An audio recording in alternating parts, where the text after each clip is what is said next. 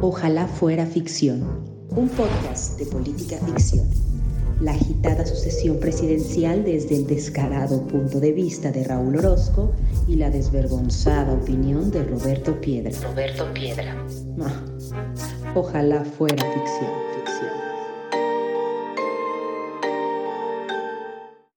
Bienvenidos al episodio número 12 de Ojalá fuera ficción, el podcast en el que semana a semana repasamos lo más relevante con relación, ahí se me hicieron muchas R's, con relación a la sucesión presidencial 2024.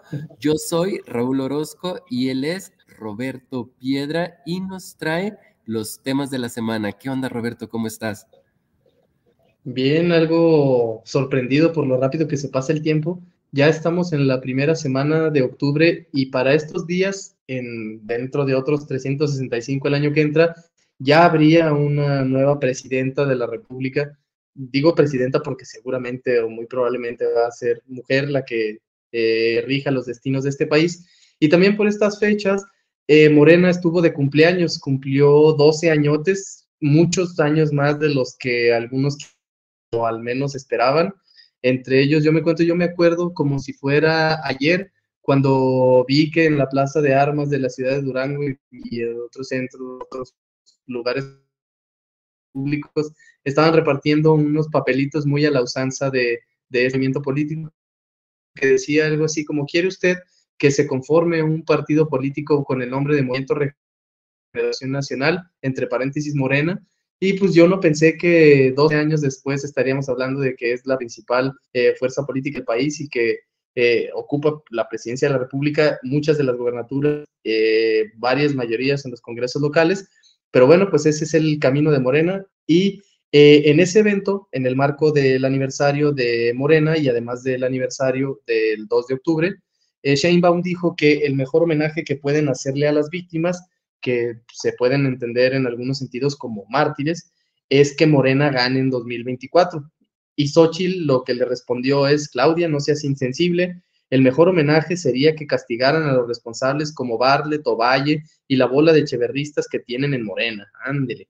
Entonces, Raúl, primero, o sea, dos cuestiones sobre esto. Primero, ¿cómo ves el uso de un evento trágico como fue el 2 de octubre de 1968 para efectos de la politiquería y decir quizá insensiblemente que el mejor favor, el mejor homenaje que se le puede hacer a las víctimas de esta tragedia es votar por una persona. Y la segunda cuestión es si no te parece que de repente la campaña de Xochitl está basada en lo que haga o deje de decir o diga o de, digo, haga o deje de hacer o diga o deje de decir Claudia. Sí, déjame empezar primero por mandarle una felicitación al cumpleañero, una felicitación a, Morena y a todos sus correligionarios. Esta fuerza que, como bien dices tú, este, llegó y tomó al país en algún sentido por, por sorpresa. Este, un partido que necesitó muy poquito tiempo, pero una figura muy grande como la de Andrés Manuel López Obrador para precisamente llegar a la presidencia de la República pero no solo eso, porque el envión pues les ha, pues les ha alcanzado para hacerse de mayorías en congresos locales, como bien lo mencionabas tú, y por supuesto de un gran número de gubernaturas. El país pues está prácticamente pintado de guinda, como en otros momentos estuvo pintado, por ejemplo, eh, con los colores del priismo, pero Qué, qué, interesante este, cosa es Morena, y quiero decir cosa porque aunque sabemos que en efecto es un partido político, pues muchos han dicho que este tiene más bien rasgos de movimiento porque les hace falta todavía como dar ese paso hacia la institucionalización. Algunos dicen que tiene la herencia de las tribus perredistas, pero pues ya veremos qué es lo que sucede con Morena, sobre todo cuando la figura de Andrés Manuel López Obrador, su fundador, eh, comience a menguar, refiero a menguar de la vida política del país, a ver entonces cómo termina agrupándose este partido que cumple 12 años. Y como bien dices, Roberto, está este, este tema que, que señalas con relación a Claudia Sheinbaum y la referencia que hizo al homenaje que se debería rendir eh, con relación al 2 de octubre, que el 2 de octubre no se olvida, ya esta frase muy, muy hecha.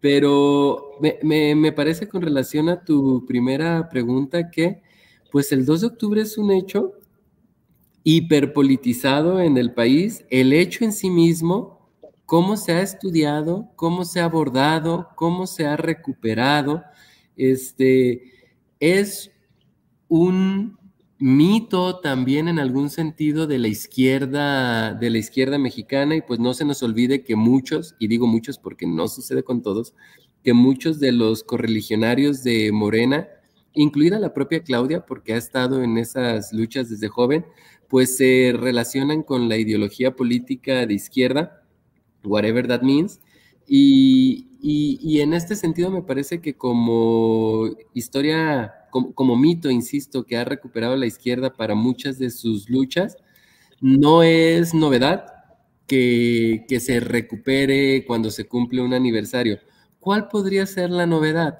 La novedad podría, la novedad podría ser que se recupera desde el poder, que se recupera desde el poder que ha sido criticado en, en los últimos tiempos por sus tintes autoritarios y que lo diga pues precisamente la candidata que se presume es la favorita del presidente y también la favorita de quienes eh, aparentemente eh, eh, tendrán la posibilidad de depositar una boleta en las urnas el próximo, el próximo año. Eso no deja de resultar interesante. Como interesante también es la otra propuesta que haces en tu, en tu planteamiento, Roberto, con relación a entonces si Xochitl lo que hace es argumentar que pues el homenaje debería venir por otro lado, pues es, es, este diálogo político en el que las vamos a ver metidas a ambas y tú señalas que si lo que está haciendo Claudia, perdón, eh, Xochitl es más bien una campaña reactiva, esperando los movimientos de Claudia para ella poder posicionarse. Y en algún sentido así nació el fenómeno de Xochitl Galvez. O sea, Xochitl Galvez la tenemos hoy donde se encuentra porque eh, estuvo respondiendo los embates del presidente, ahora está este, eh, utilizando pues, las palabras de Claudia cada que se pueden para seguirse colocando en la agenda yo creo que le hace falta a Xochitl poco a poco ir teniendo una agenda propia, lo cual es complicado en las condiciones actuales que sabemos en las que se comunica el presidente, que sabemos que va a hacer campaña, y eh, la propia Claudia como una partner, digamos, del propio presidente. Sí, además no se veía venir, pero sí se veía venir que Andrés Manuel hiciera una, mm, hiciera que sus correligionarios tuvieran que dar algunas maromas con esta cuestión de el 68, porque como algunos de ustedes saben, y si no, pues aquí se los decimos, hizo una declaración que a mi parecer es desafortunada, sobre todo en un marco como ese, y eximió en parte al ejército como institución de la responsabilidad que tuvo en esta matanza, y dijo que no hay que ser tan duro, en otras palabras o parafraseado, que el ejército solo estaba siguiendo órdenes como a manera de tratar de, expiar su responsabilidad, que me parece que eh, no, no, no se puede, no se puede separar al ejército del 2 de octubre del 68 y por supuesto que las instituciones mutan y que mm, lo deseable es que las Fuerzas Armadas recuperen la, la, confianza en la población y tal, pero no me parece adecuado tratar de, eximir al ejército de esa responsabilidad. Es, no es apropiado, no lo es apropiado para un político que dice recoger las demandas de la izquierda en este país y tampoco es apropiado para un personaje que justamente se formó políticamente en la década posterior a este, a este suceso y, que por supuesto se vio influida, influida por ella, no, no es apropiado ahora que nos quiera cambiar la, que nos quiera cambiar la historia, dado, o, mejor dicho, fundado en que él es, en este caso, la cabeza de las Fuerzas Armadas y del poder tan importante que sabemos eh, que les está cediendo o las puertas que les ha abierto dentro de la vida pública en este país, porque él las ha, él, él las ha abierto. Sí, de hecho, ahora que pasó toda esta cuestión de las fallas en el metro y que acusaron a Claudia Sheinbaum de que gran parte de esas fallas se debían a falta de mantenimiento y ella, pues muy a, la usanza de, este tipo de políticos, pues dijo que era una, una trampa de los conservadores y de la oposición y que querían verla fracasar y tal. Entonces, que dado que todo esto era orquestado y todo esto era una especie de terrorismo, mandó, recordarán ustedes, a la Guardia Nacional y en algunos casos a otros cuerpos de las Fuerzas Armadas del país. Y hay una foto muy buena que está, eh, alguien tomó precisamente al interior de una de las estaciones del metro de la Ciudad de México. Y no recuerdo si eh, como tal el anuncio del letrero de la estación dice Tlatelolco o Tres Culturas, algo así, y están los soldados ahí parados afuera y pues algo así, es, resulta irónica esa fotografía. No sé si la han visto y si no, pues se las compartimos. ¿Tú la has visto? Creo que no. Mm, sí, pues de esas que a alguien se le prende el foco rápidamente y se hace una, una fotografía política medio épica. Va, entonces hay que buscarla y hay que compartirla para que el público y yo mismo la podamos conocer. Muy bien, pues también en ese, pasando a otro tema, pero en el mismo personaje, también en ese evento Claudia Sheinbaum pidió a la militancia su ayuda para concretar lo que llaman el Plan C. ¿Qué es el Plan C para Morena? Es ganar dos terceras partes de la Cámara de Diputados y del Senado y además de los congresos locales para poder modificar al Poder Judicial, porque eh, muy a este estilo y este tonito que ha agarrado Claudia Sheinbaum, que es totalmente artificial y que no le va para nada de, ya modificamos el poder ejecutivo y también el legislativo. Y ahora vamos por el judicial, que es, pues que ella sí no habla naturalmente. Dice que la idea es dar un ejemplo a nivel mundial y hacer que los jueces y ministros sean elegidos por el pueblo. Entonces aquí depende, creo, de cómo veas la división de poderes y cómo entiendas la estructura de un Estado de legislativo, ejecutivo, judicial, pues esa eh, propuesta me parece que te puede parecer mm, como ella la quiere vender, que es un ejemplo a nivel mundial y que es algo inédito, es una forma nueva de entender, pero también si entiendes la división de poderes es una propuesta que sería antipropuesta, ¿no? Para los que creemos en la división de poderes decimos, ah, caray, esto no es una propuesta, esto más bien debería de prender ciertos focos rojos, ¿no? Sí, como bien dices, pues se trata de un poco o un mucho de ingeniería institucional y en efecto de qué es, de qué es en lo que piensas cuando piensas en la división de poderes, cuando piensas también en las características y las funciones de cada uno de los poderes en particular. Porque yo, por ejemplo, dada la función que desempeña el Poder Judicial eh, y en particular, por ejemplo, el trabajo de los ministros de la Suprema Corte de Justicia, pues no es un camino que me gustaría andar en cuestiones de diseño, de diseño duro y puro, pero tampoco es un camino que me gustaría ver, un, camino por el que me gustaría ver que transitara el país en este momento, y también tengo que ser honesto, por de dónde viene la propuesta. Entonces, ¿quién es el que está promoviendo esto? Me hace dudar me hace dudar mucho porque lo que hemos visto acerca de este gobierno es que ha dado pasos eh, importantes y en algunos casos descarados en el tema que tiene que ver con concentración del poder en la figura presidencial o dicho de otra forma en otros ejemplos, pues rasgos autoritarios. Entonces, con, congresos controlados, con la milicia de la manera en la que estamos viendo en la vida pública del país, y, una, y, un, poder, y un poder judicial que entonces va a depender, pues, de, e, en, una primera instancia de quién, tiene, de quién tiene mayoría, me hace pensar que no es el mejor momento. Es decir, el asunto de quién lo propone ya me genera dudas. Aparte de que institucionalmente, perdón, de que ingenierilmente no me gusta el diseño.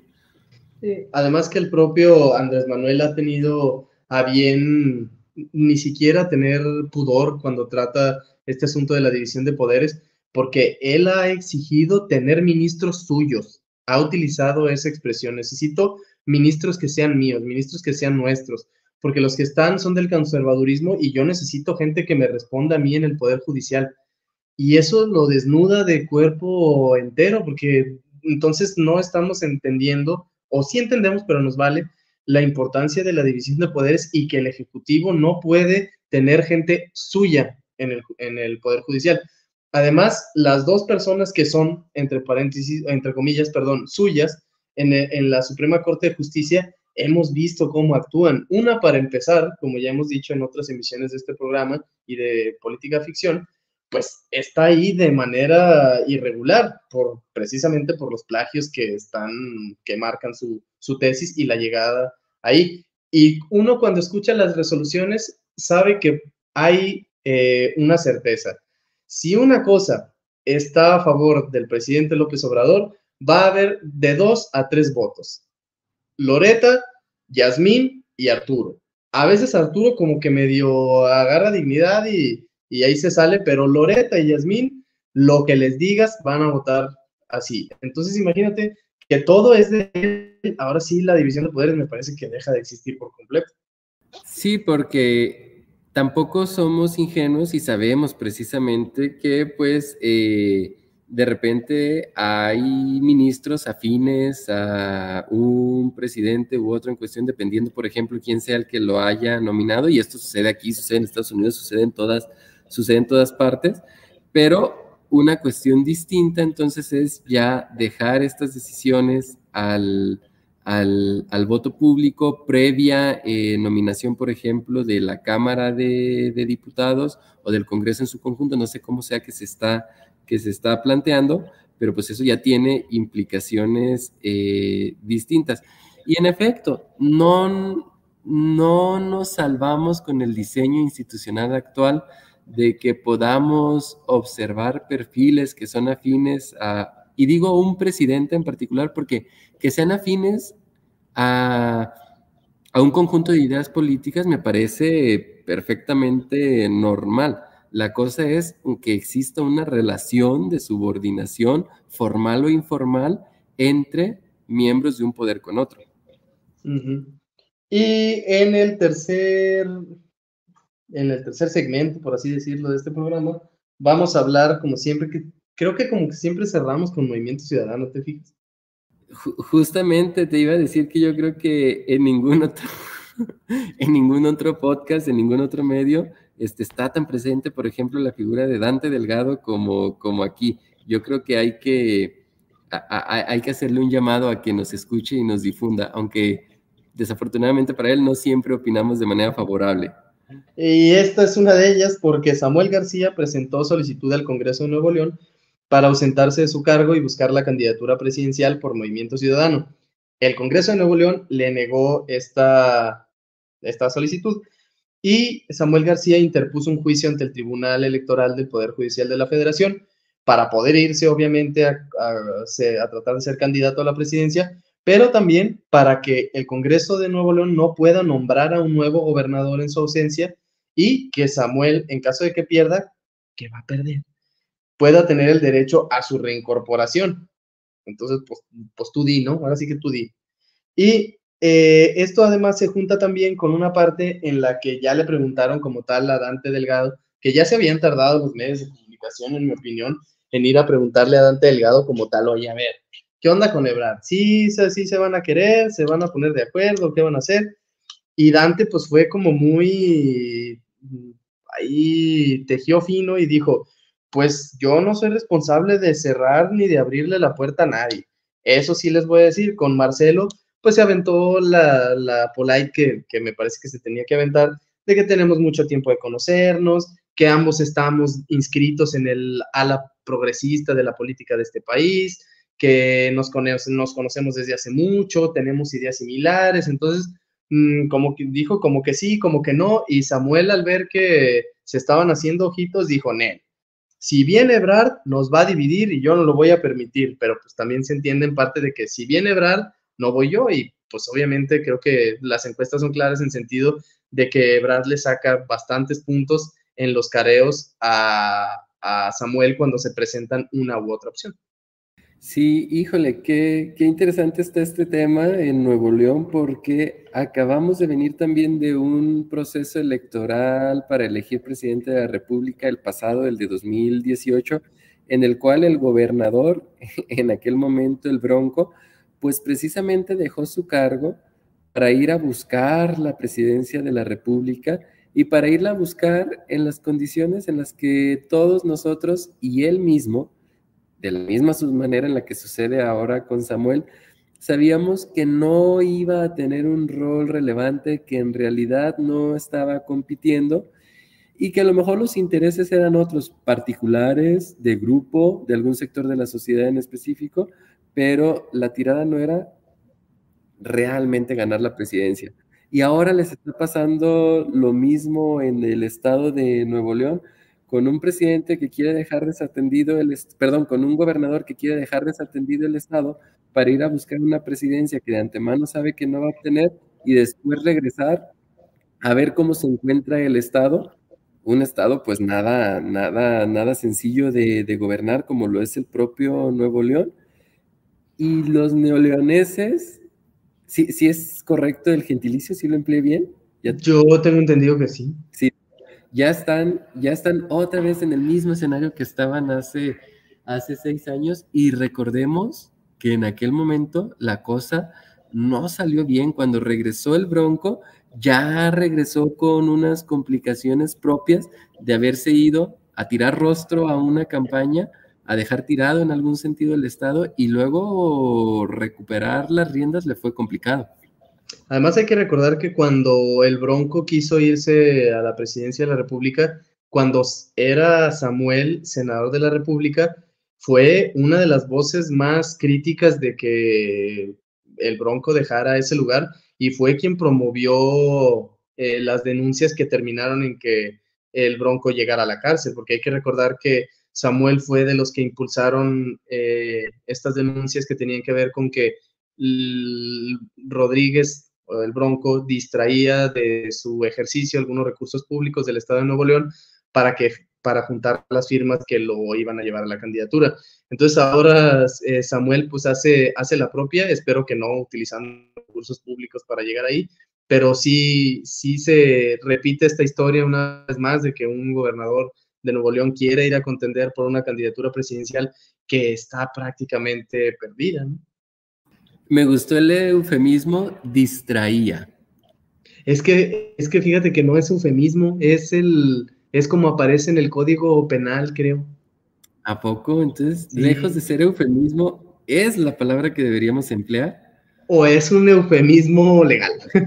Porque creo, no, no recuerdo si es el cohecho o el peculado, que se define como la acción de distraer de su propósito a, los recursos públicos. Pero se utiliza ese verbo distraer.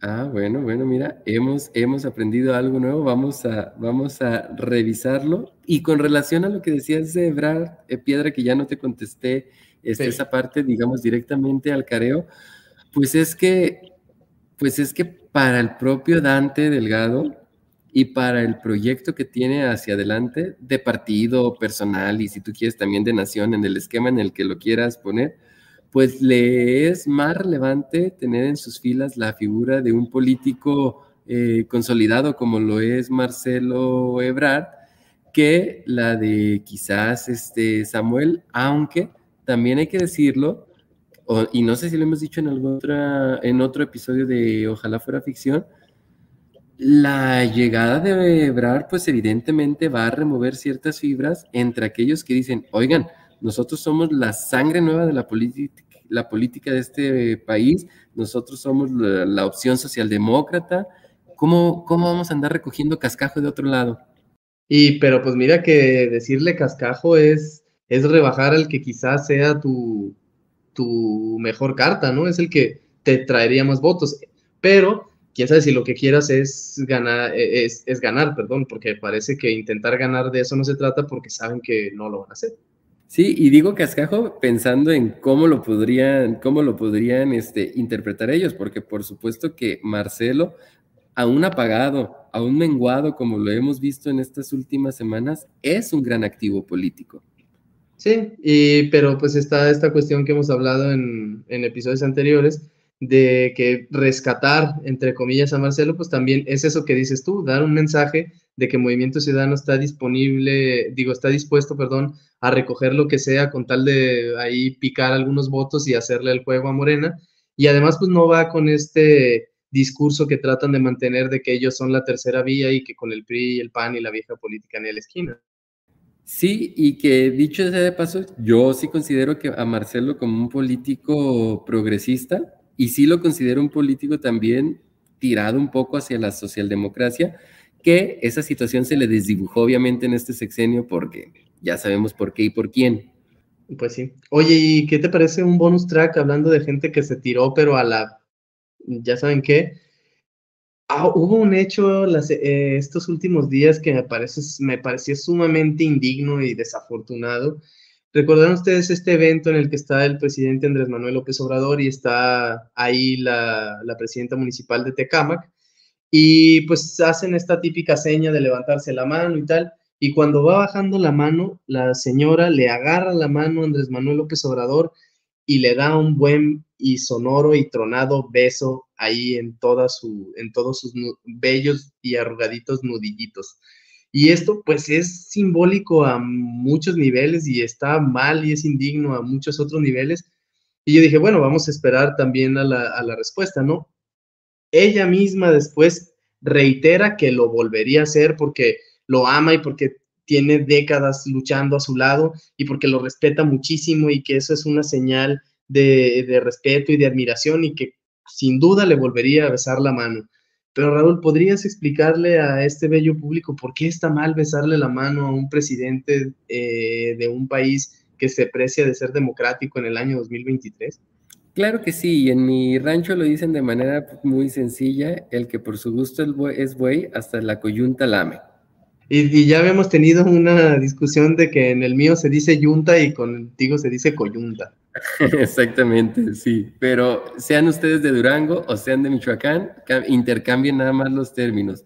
Digo, e, esto nomás por decirlo de, manera, de manera popular, pero híjole, qué poca, ya hablando en serio, qué poco respeto por el cargo público, qué poco respeto por la institución a la que representas como eh, alcaldesa o presidenta municipal en este caso Qué mal mensaje también, porque creo que no le hace un favor a nadie. Es más, no le hace ni siquiera un favor al propio presidente. Híjole, es que parece ser que estamos, e, e, estas situaciones te dejan sin palabras en el sentido de que parece ser que estamos eh, viviendo otros tiempos, tiempos de sumisión al poder político, eh, tiempos en donde es más importante mostrar una especie de lealtad en el sentido de que quien se arrastre más, y perdón que lo ponga en esos términos, pero no hay otros, que quien se arrastre más pueda ser el que se haga con los cariños del presidente. Esto es, es lamentable, es triste, es indigno y es lo que tenemos. Sí, porque parece carrera o parece competencia de a ver quién se humilla más. Y además, ahí se virtieron algunos argumentos de que es que son los usos y costumbres y hay lugares en los cuales eh, es efectivamente señal de respeto ante alguien, sobre todo de mayor edad o, de mayor jerarquía o de mayor posición política, económica, social, pues se le besa la mano y como que, como cuando le besan la mano a un jefe de Estado como es el Papa y nadie dice nada. este tipo de, de maromas que tratan de explicar algo que, me parece, en este contexto en el que se dio, no aplica. Es decir, eh, Andrés Manuel López Obrador no es el Papa Francisco, ¿no? Y la presidenta municipal de Tecámac, pues no es una monjita que se le acerca a besarle el anillo papal. O sea, eso está en otro contexto y en otros usos y costumbres, efectivamente. En estos usos y costumbres en los cuales, pues, se intenta que las presidencias, digo, que los municipios y los estados sean órdenes de gobierno no tan subordinados a una federación y que se desarrollen mejor estos municipios, que haya de verdad un, federalismo, pues el hecho de que los presidentes municipales le besen la mano al presidente no va con la idea, al menos de la república como está constituida, ¿no? Sí, acá ya dejamos el aspecto metafórico del vocablo besamanos y lo hicimos, de, y lo hicimos de manera literal.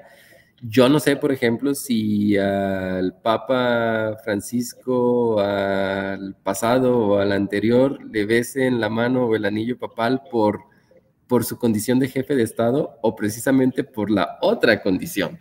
que es la de ser un puente entre Dios y la humanidad ¿Qué es lo que en las en repúblicas democráticas como esta, una acción de esa se interpreta de esa manera? Es decir, ¿por qué estarías besando la mano del jefe de Estado? Pues solamente que porque eh, en ese sentido le, des esa, le des esa connotación prácticamente de, deidad. Que dicho muchos sabemos que la tienen. Sí, ya, ya empiezo a creer que sí. O sea, esto, esto de endiosado, creí que eran solo como una palabra, pero no, como dices tú, ya lo metafórico se está haciendo literal. Así es, Roberto Piedra. Lo, que se está haciendo literal también es la necesidad imperiosa de retirarnos y de dejarlos hasta la próxima semana, pues a ver con qué nos salen estos personajes. Así es. Eh, ¿Dónde nos encuentran? Nos encuentran en arroba Ficción Podcast a Raúl, a mí en arroba Rpiedra 5. ¿No qué? A, mí me encuentran en, a los dos nos encuentran en arroba Ficción Podcast, al buen Raúl en arroba este Raúl y a mí en arroba Rpiedra 5. Y nosotros nos vemos la próxima. Bye. Ojalá fuera ficción. Un podcast de política ficción la agitada sucesión presidencial desde el descarado punto de vista de Raúl Orozco y la desvergonzada opinión de Roberto Piedra. Roberto Piedra. ojalá fuera ficción.